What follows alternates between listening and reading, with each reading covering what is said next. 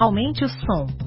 Você está no podcast Mentalidades. Mentalidades. Mentalidades. Mentalidade. Mentalidades. Turbine sua mente com conteúdo de qualidade sobre inovação, Criatividade, empreendedorismo, negócios e educação. Ideias originais do professor Marcelo Pimenta. Acesse o blog mentalidades.com.br para mais textos, vídeos e outros episódios.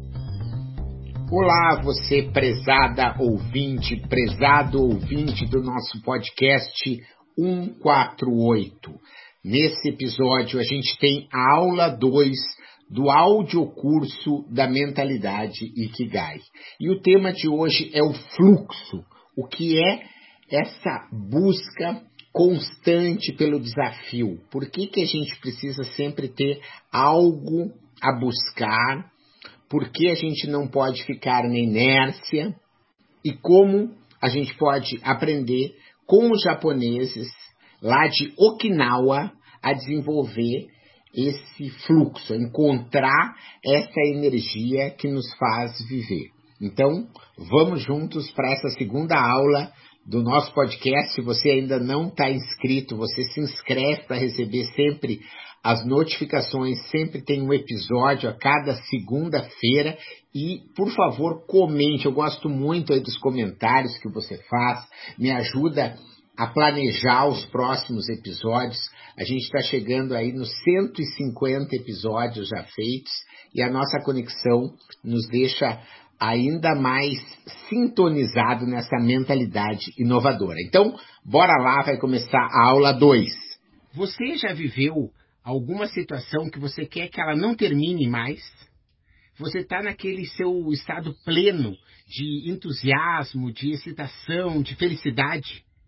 É isso que os estudiosos chamam de estado de fluxo.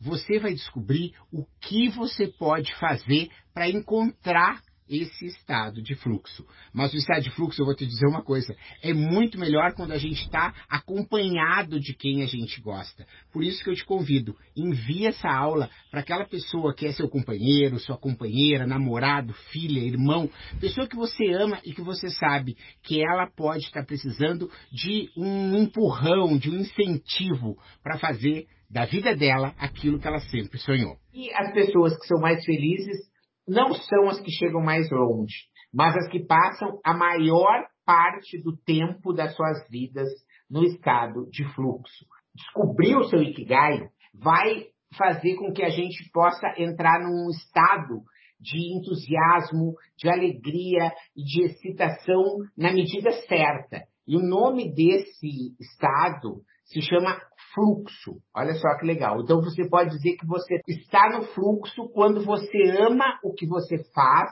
e faz o que você ama. Olha que legal. Quando você ama o que você faz e faz o que você ama, você nunca mais vai querer parar de fazer.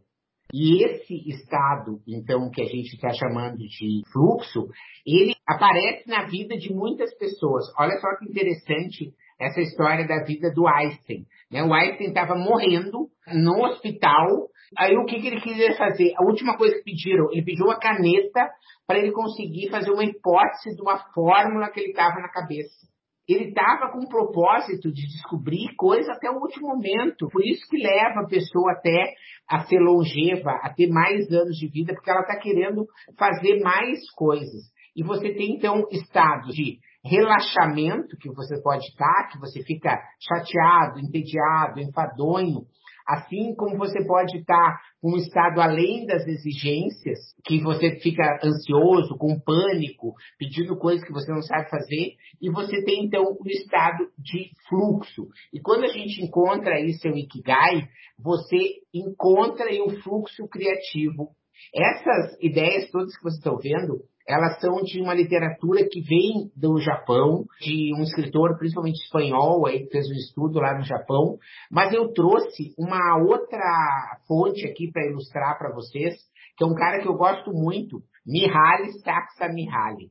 Ele é húngaro, ele trabalha com o tema do fluxo, ele estuda essa história do fluxo. E como o Ikigai traz fluxo. E o Mihaly, ele também estuda a questão do fluxo, você vai ver que, de fato, o fluxo é o estado aqui ó, de flow, é quando você tem um desafio alto e uma habilidade que ela é alta e você então sabe e você está vendo uma coisa que você está preparado e que você está afim de enfrentar, aquilo é o fluxo. Porque se você está sendo exigido muito, mas você está despreparado, você fica ansioso, antecipando algo que você não sabe fazer.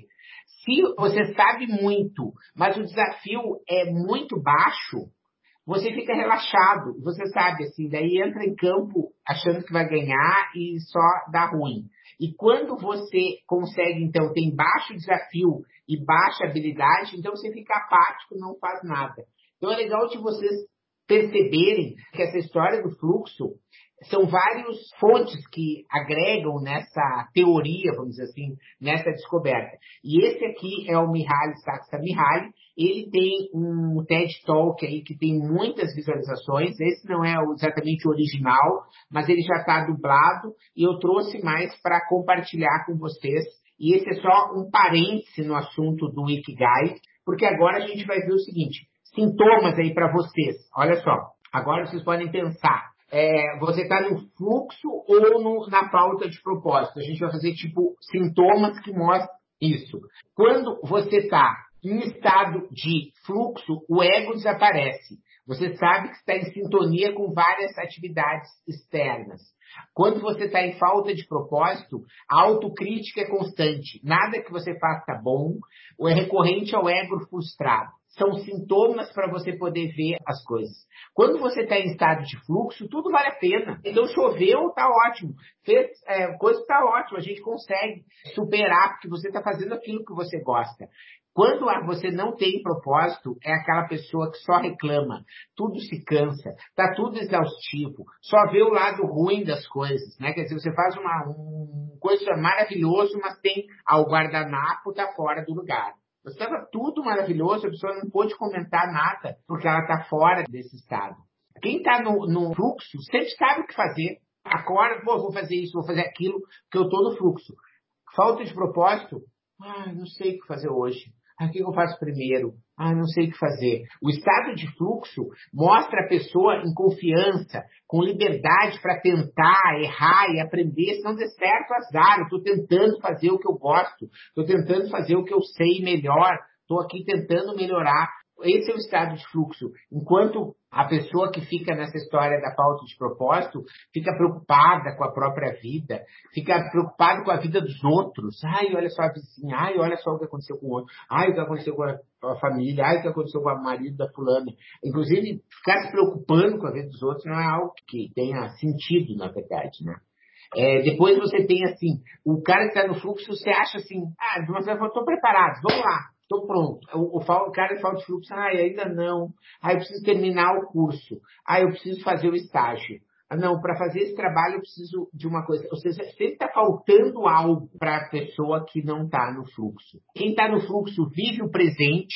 E quem está com falta de fluxo fica pensando, ai, quando eu era criança que era bom. Ai, quando eu era jovem que era bom. Ou é o futuro. Ai, quando eu me aposentar é que vai ser bom. Quando eu for morar na outra cidade é que vai ser bom. Quando, ou seja, a pessoa nunca está satisfeita com o que ela tem. Sempre está nessa história de pensar no futuro. E a vantagem de encontrar o fluxo. O fluxo tem mente focada, enquanto que a falta de fluxo tem mente vagando. Acabar com o mito do multitarefa, de achar que o ser humano é multitarefa. Pessoal, o nosso hardware, eu costumo dizer assim, a gente é um 386 DX40. Eu não sei se vocês vão entender essa piada, é tipo uma piada interna. Mas quando, nos anos 2000, quando surgiram os primeiros computadores, tipo esse que eu uso hoje, que vocês têm em casa, que são bem potentes, porque hoje você sabe, um computador desse é muito melhor do que o primeiro foguete que foi para a Lua. Era uma coisa muito mais precária. Hoje, num computador, num celular, você tem um processamento maravilhoso, é capaz de fazer transmissão, é capaz de fazer um monte de coisa. Enfim, mas nós, como seres humanos, nós não somos assim super poderosos. E a gente tem um estresse muito grande quando a pessoa acredita da multitarefa. Existe, principalmente no início dos anos 2000, existia uma cultura de que você ser multitarefa é algo bom. Ah, eu sou bom, eu sou ótimo, sou multitarefa, eu faço 30 coisas ao mesmo tempo. Quando, na verdade, você ser multitarefa é péssimo. Você sendo multitarefa, você faz com que o cérebro faça assim, ó. Tarefa 1, tarefa 2 Tarefa 1, tarefa 2, tarefa 1, tarefa 2, tarefa 1, tarefa 2. O cérebro não se divide. O nosso cérebro é monotarefa. Então ele pode fazer assim e vem e faz assim, assim, assim. O que acontece? Chega 4 horas da tarde, a pessoa está exausta. Ah, estou exausto. Mas por quê? Ah, claro, porque você remou contra a corrente. Você foi contra o fluxo natural das coisas. Se você tivesse ido numa história de conseguir é, fazer no fluxo, você teria muito melhor. Essa foi nossa segunda aula em que você já sabe agora, né, um pouco sobre o fluxo, como é bacana esse estudo desse húngaro que descobriu como é que você consegue estar tá encontrando a dose certa entre essa novidade, entre o desafio.